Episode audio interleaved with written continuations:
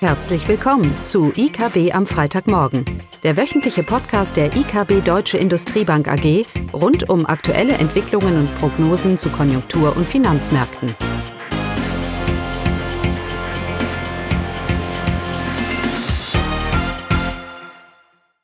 Willkommen zu IKB am Freitagmorgen, heute mit Caroline und mir, Eugenie.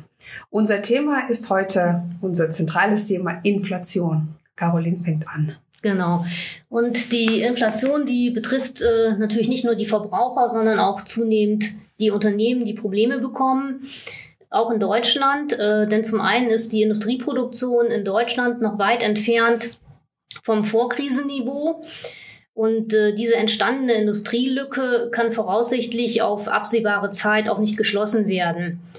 Die Lieferstörungen und Produktionsprobleme in der deutschen Industrie haben durch die russische Invasion in der Ukraine und durch die pandemiebedingten äh, Lockdown-Maßnahmen in China eine weitere Verschärfung erfahren.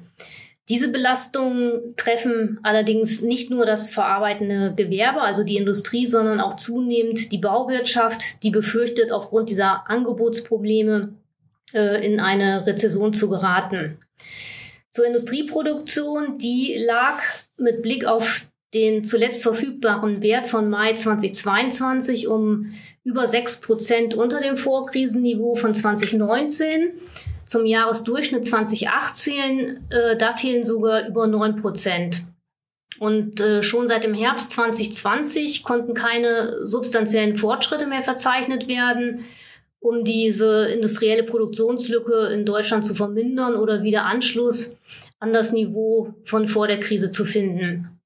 Zwar haben die Unternehmen, das haben wir ja auch schon öfters berichtet, immer noch ein gutes Auftragspolster, aber die Auftragseingänge gaben zuletzt doch merklich nach, sodass die Gefahr besteht, dass sich die Produktionslücken in der Industrie doch verfestigen können. Und der russische Krieg in der Ukraine äh, sorgt für zusätzliche Kostenschocks bei den Unternehmen, vor allem durch die erhebliche Verteuerung von Energie und Rohstoffen. Die Erzeugerpreise lagen zuletzt in Deutschland um über 33 Prozent über dem Vorjahresniveau. Und das ist der höchste Anstieg seit Beginn der Erhebung im Jahr 1949. Also wir hatten seit 1949 äh, keine so starken Preissteigerungen bei den Erzeugerpreisen. Dann letzte Woche gab es eine aktuelle Umfrage des EW-Instituts äh, zu den Preissteigerungen und wie diese Preissteigerungen überwälzt werden können. Und bisher ist es so, dass rund drei von fünf Unternehmen diese höheren Kosten an ihre Kunden gut weitergeben können. Also sie können diese Preise, diese Kosten überwälzen. Und von daher dürften auch viele Unternehmen im laufenden Jahr noch gut verdient haben. Den verbleibenden Unternehmen, das sind zwei Fünftel, gelingt jedoch diese nennenswerte Überwälzung nicht und entsprechend bleiben sie auf den hohen Produktionskosten sitzen. Und auch dies kann natürlich die Konjunktur im Weiteren empfindlich belasten, zum Beispiel über Investitionsausfälle. Äh, zudem werden diese Preisüberwälzungsspielräume der Unternehmen, auch der anderen Unternehmen, sicherlich infolge der erwarteten Konjunkturabschwächung, also Nachfrageabschwächung abnehmen. Und insge insgesamt ist zu erwarten, dass die Unternehmen in Deutschland doch zunehmend unter Kostendruck geraten.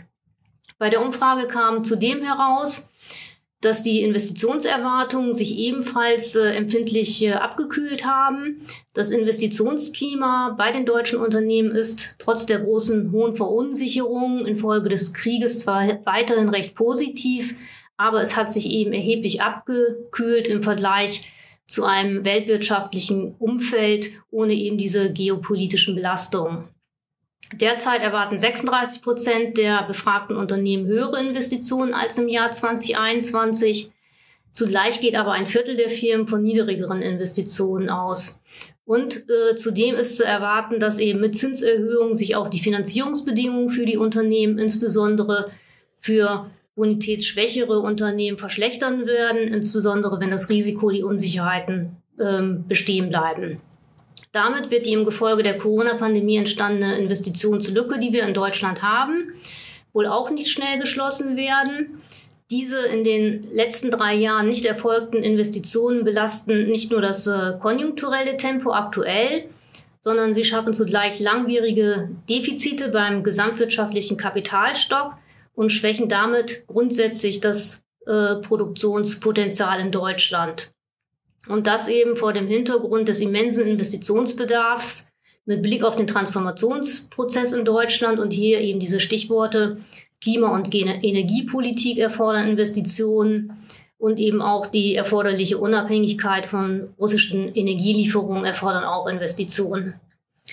Ja, äh, bleibt jetzt erstmal festzuhalten, Inflation belastet sowohl Verbraucher als eben auch Unternehmen. Und die aktuellen Inflationsdaten aus den USA sind ja auch nicht sehr beruhigend. Genau. Die US-Inflation hat im Juni wieder mal nach oben überrascht und steigt auf 9,1 Prozent. Das ist äh, der höchste Stand seit November 1981. Der Anstieg ist höher ausgefallen als erwartet. Die Erwartung lag bei 8,8 Prozent. Und was hier auffällt äh, bei der Inflation, dass zwar die Energiepreise weiterhin der entscheidende Treiber bleiben, mit einem äh, Zuwachs von 7,5 Prozent zum Vormonat, aber die Preise auch für Nahrungsmittel und Dienstleistungen sind angestiegen zwar jetzt nicht im gleichen Maße wie die Energiepreise, aber es bleibt festzuhalten, dass Inflationsdruck ist jetzt breit verteilt und der Preisanstieg äh, betrifft jetzt alle Branchen und Bereiche.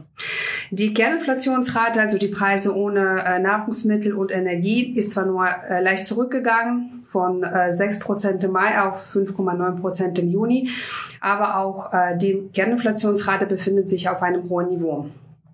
Ja, der Inflationsdruck wird äh, auch weiterhin bestehen bleiben, auch wenn die Ölpreise jetzt seit Anfang Juni äh, rückläufig sind.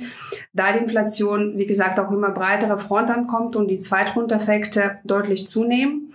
Und so bleibt die Fed auch weiterhin unter Druck und wir erwarten einen deutlichen Zinsschritt bei der nächsten Sitzung, jetzt Ende des Monats, um 75 Basispunkte. Ähm, zumal auch der Arbeitsmarktbericht, äh, der im Juni äh, rausgekommen ist, wieder positiv ausgefallen ist. Im Juni äh, stieg die Anzahl der Beschäftigten um äh, 3072 372.000 äh, Personen. Der Zuwachs bleibt konstant in den letzten Monaten und äh, zum wiederholten Mal blieb auch die Arbeitslosenquote mit äh, 3,6 Prozent auf dem Vormonatswert. Das entspricht auch dem Wert der Vollbeschäftigung, äh, die von Fed angestrebt wird. Und so ermöglicht die äh, anhaltende gute Arbeitsmarktlage der Fed, ihre Leitzinsen wieder kräftig anzuheben, um gegen die hohe Inflation vorzugehen. Ja, trotz des positiven oder trotz der positiven Entwicklung auf dem Arbeitsmarkt hat sich äh, der private Konsum abgeschwächt, laut dem Konjunkturbericht äh, Beige Book, das jetzt äh, diese Woche veröffentlicht wurde, weil eben die Einkommen der privaten Haushalte unter den steigenden Preisen leiden und somit ist die US-Wirtschaft laut dem Beige-Buch-Bericht von Mitte Mai bis Mitte Juli nur mäßig gewachsen. So viel zu USA. Okay, damit hätten wir es und dann nächste Woche frisch nach dem EZB-Meeting mit der ersten Zinserhöhung seit 2008. Bis nächste Woche. Das war das wöchentliche IKB am Freitagmorgen. Sie wollen immer über neue Ausgaben informiert bleiben? Dann direkt den Podcast abonnieren. Oder besuchen Sie uns unter www.ikb-blog.de slash podcast.